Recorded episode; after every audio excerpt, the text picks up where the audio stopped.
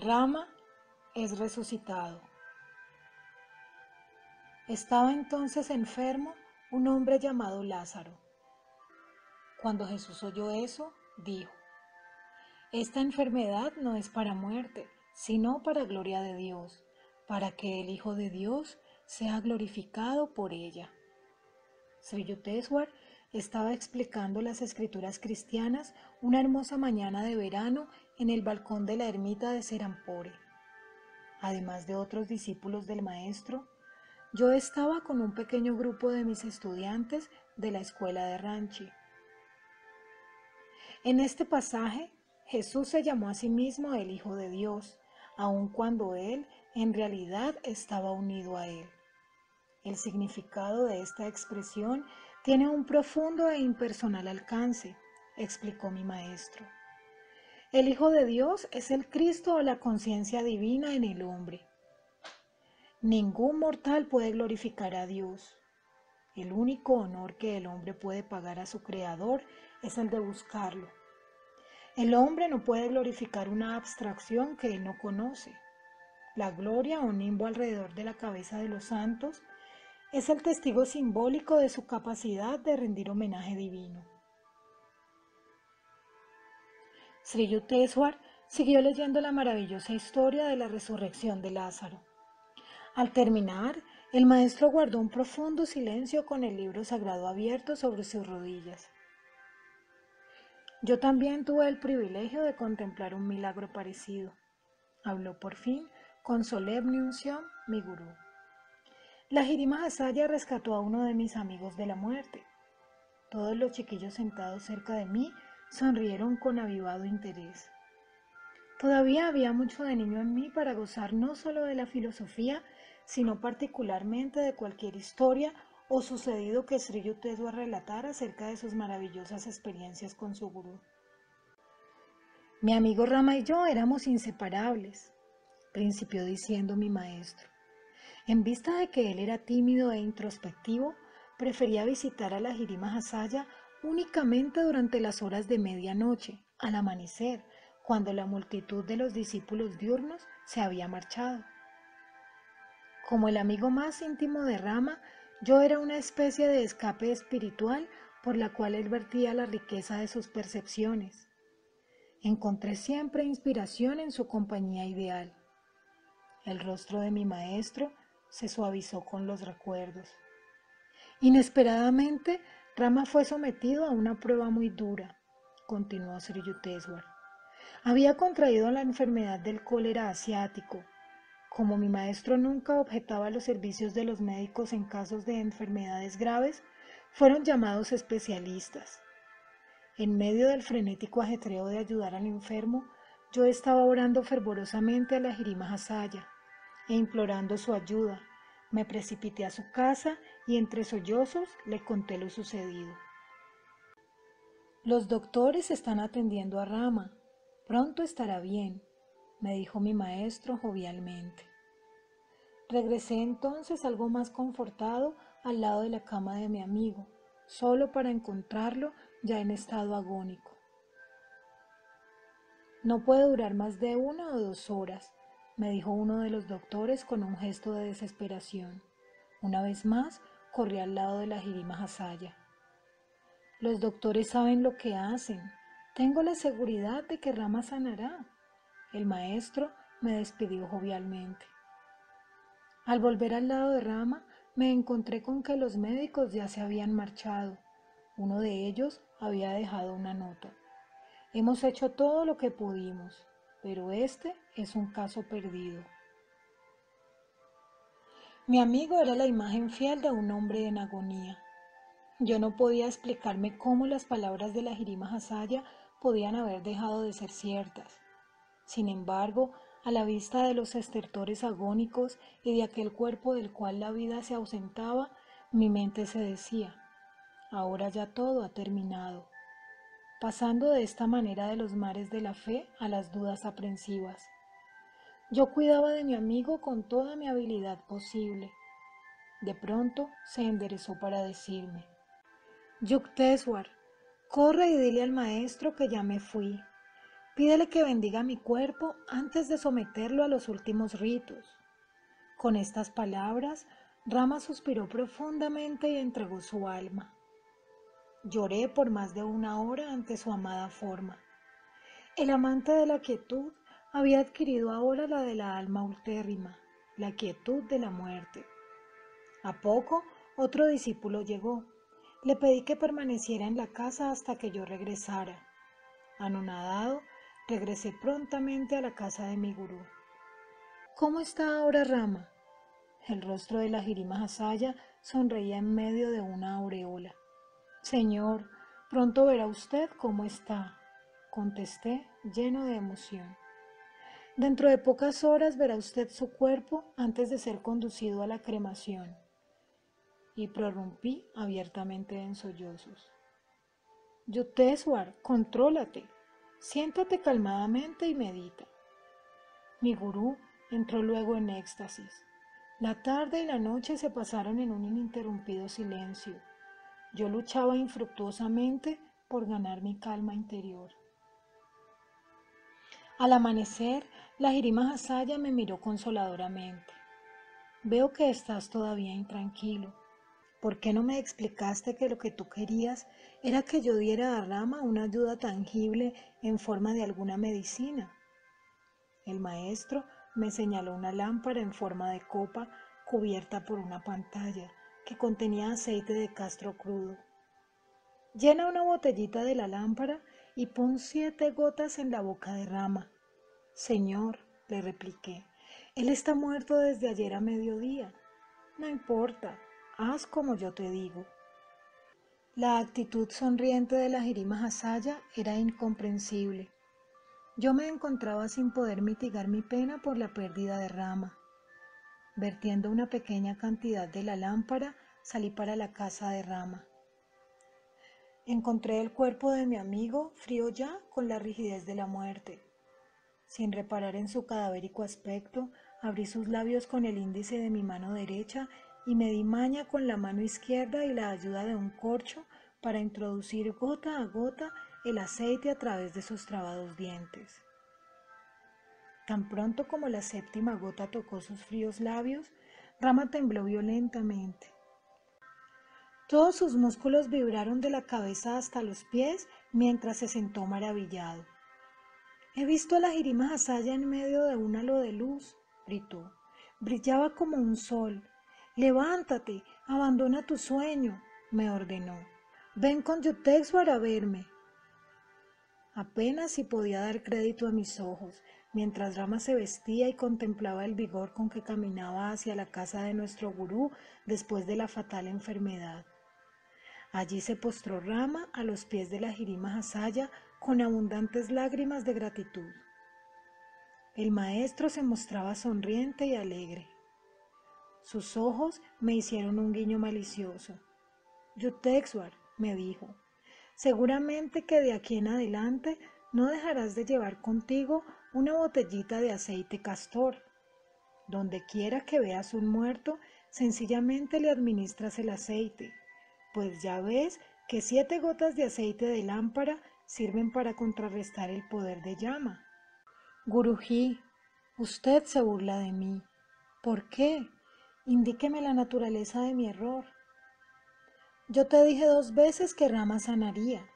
Sin embargo, no pudiste creerme completamente, decía el maestro. Yo no quise decir que los doctores pudieran curarlo, únicamente observé que ellos lo estaban atendiendo. No existe ninguna conexión causal entre mis dos aserciones. Yo no quise intervenir en la labor de los doctores, pues ellos también tienen que vivir. Y con voz que resonaba de regocijo, mi gurú agregó, Recuerda siempre que el inagotable Paramatman puede curar cualquier paciente, haya o no doctores. Ya veo mi error, confesé con cierto remordimiento. Ahora sé que tu simple palabra está atada a todo el cosmos. Cuando Sri Yukteswar terminó esta asombrosa historia, uno de los sorprendidos oyentes aventuró una pregunta que desde el punto de vista de un niño era lógica. Señor, dijo el niño. ¿Por qué su gurú usó el aceite de castor? Criatura, el suministro de aceite no tenía ningún significado, únicamente que como yo esperaba alguna ayuda material, la Jirima Hasaya escogió lo que tenía más a la mano como símbolo objetivo para despertar mi fe. El maestro le permitió a Rama que muriera porque yo parcialmente había dudado.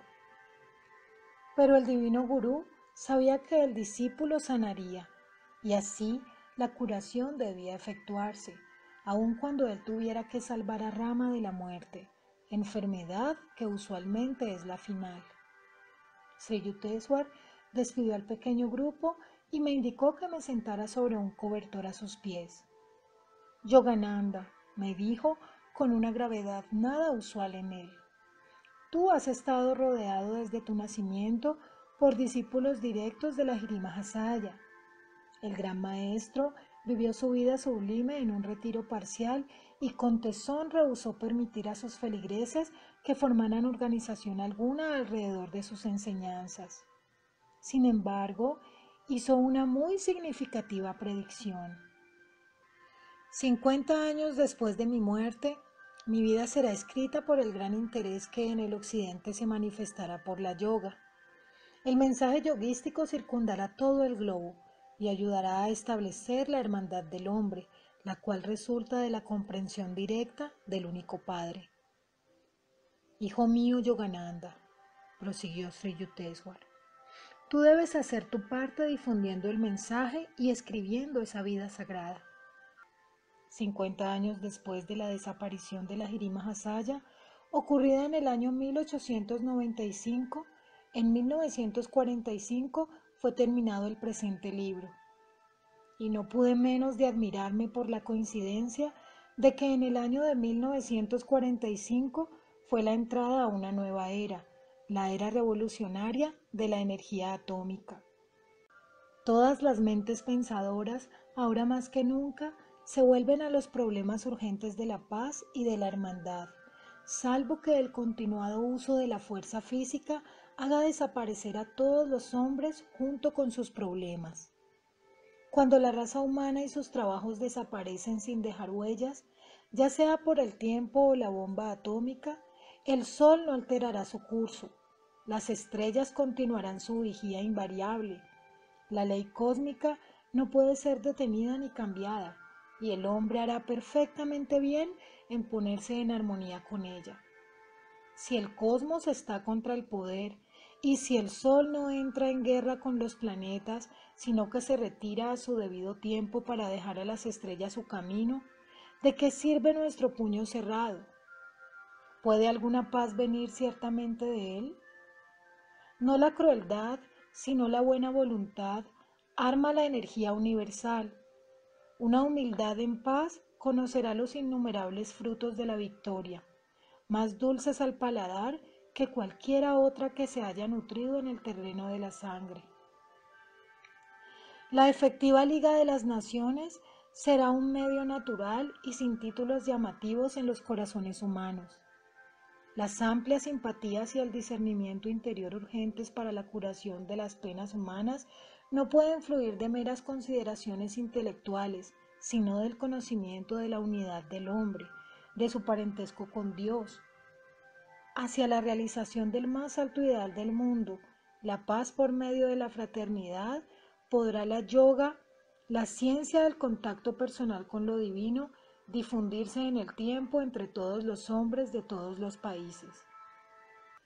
Aun cuando la civilización de la India es más antigua que cualquier otra, pocos historiadores han notado que el hecho de su supervivencia nacional no es meramente cosa de accidente, sino un resultado lógico de su devoción a las verdades eternas, verdades que la India ha ofrecido a través de sus mejores hombres en cada generación.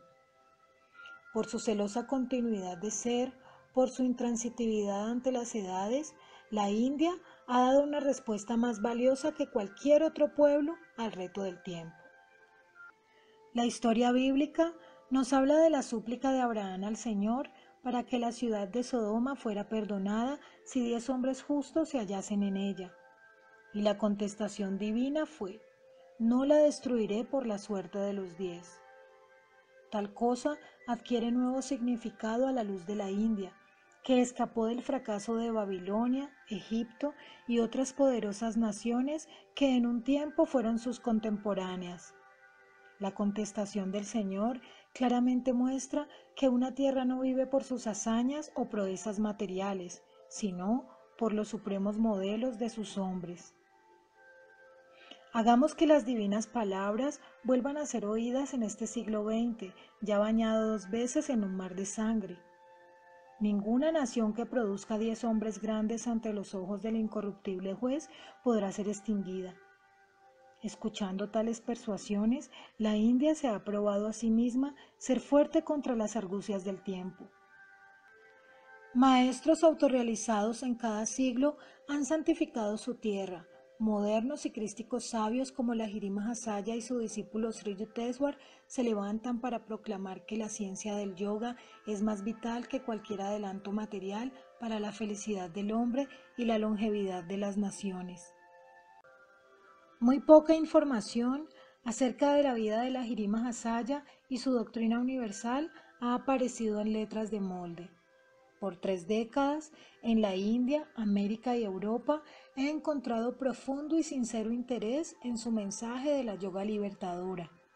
Una relación escrita de la vida del maestro, así como él la predijo, es ahora necesaria en Occidente, en donde las vidas de grandes yogis modernos son poco conocidas.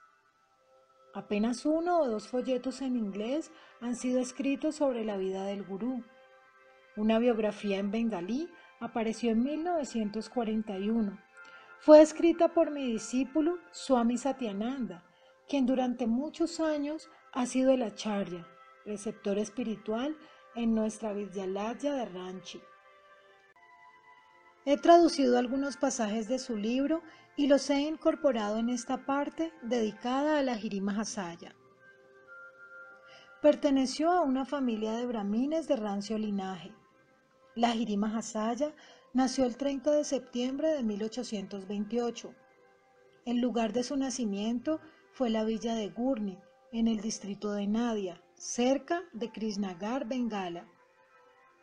Fue el hijo menor de Muktakashi, la segunda esposa del estimado Gaur Mohan Lahiri. Su primera mujer, después del nacimiento del tercer hijo, murió durante una peregrinación. La madre de Lahiri murió cuando éste era niño. Muy poco se sabe de ella, excepto el hecho relevante de que era una ardiente devota del señor Shiva, designado en las escrituras como el rey de los yogis. El niño Lahiri, a quien se le dio el nombre de Siyama Charan, pasó los primeros años en su casa ancestral de Nadia. A la edad de tres o cuatro años se le veía con frecuencia sentado en las arenas en la postura yogi, con el cuerpo oculto, excepto la cabeza. El hogar de la Jirí fue destruido en el invierno de 1833, cuando el cercano río Yalangui cambió de curso y desapareció en las profundidades del Ganges. Uno de los templos de Shiva, fundado por los Lahirish, fue destruido por el río junto con la casa de habitación. Un devoto salvó la imagen de piedra de Shiva de las furiosas aguas y la colocó en un nuevo templo, hoy bien conocido como el lugar de Gurni Shiva. Gaur Mohan Lahiri y su familia abandonaron Nadia y se hicieron residentes de Benares, en donde el padre inmediatamente erigió un templo a Shiva. Él conducía su hogar con la observancia general de la disciplina védica, con los actos usuales de las ceremonias de adoración, actos de caridad y estudio de las escrituras. Justo y de amplio criterio, no ignoraba, sin embargo, la corriente benéfica de las ideas modernas. El niño Lajirí tomó lecciones de hindú y urdu entre grupos de estudiosos en Benares. Asistió a una escuela dirigida por Joy Narayan y recibió instrucción en sánscrito, bengalí, francés e inglés. Aplicándose al estudio detallado de los Vedas, el pequeño yogi escuchaba con avidez las disertaciones que sobre las escrituras daban ilustrados brahmines, incluyendo a Marhata Pandita, llamado Nagbata. llama Charan era bondadoso, gentil y valiente, querido por todos sus compañeros. Con un bien proporcionado y robusto cuero, fue notable en natación y en otras actividades de destreza. En el año de 1846, Siyama Charan Lahiri se casó con Srimati Kashimoni, hija de Sri Devnarayan Sanyal, verdadero modelo de la esposa india. Kashimoni llevaba alegremente los deberes del hogar y las obligaciones tradicionales del ama de casa, entre ellas la de servir y atender a los huéspedes y a los pobres. Dos hijos santos, Tinkouri y Dukouri, bendijeron esta unión. A la edad de 23 años, en 1851, la Jirima Hasaya tomó el puesto de contador en el Departamento Militar de Ingeniería del gobierno inglés. Durante su servicio recibió muchos ascensos. Así, no solo era un maestro ante los ojos de Dios, sino también un hombre de éxito en el pequeño drama humano, en que jugó su papel de empleado de oficina. Como las oficinas del Departamento del Ejército fueron trasladadas, la Jirima Hasaya fue transferido a Gazipur, Mirjapur, Danapur, Nainital, Benares y otros lugares. Después de la muerte de su padre, la Jiri tenía que tomar la completa responsabilidad de su familia, para lo cual compró una tranquila residencia en Garudés o Armojuya, en los alrededores de Benares. Fue a los 33 años cuando la Jirima Hasaya vio el cumplimiento del propósito para el cual había sido reencarnado en la tierra. El rescoldo cubierto por las cenizas pronto se avivó y tuvo la oportunidad de surgir en brillante llama. Un decreto divino posado más allá de las miradas humanas, trabaja misteriosamente para sacar todas las cosas a una exterior manifestación a su debido tiempo. Y entonces halló a su gran maestro Babaji cerca de Raniket y fue iniciado por él en Kriya Yoga. Este auspiciador evento no fue solo para él, sino que fue un momento afortunado para toda la raza humana, parte de la cual tuvo el privilegio de recibir el galardón del despertar del alma por medio de Kriya. El perdido o largamente olvidado arte, el más elevado del yoga, fue traído otra vez a la luz.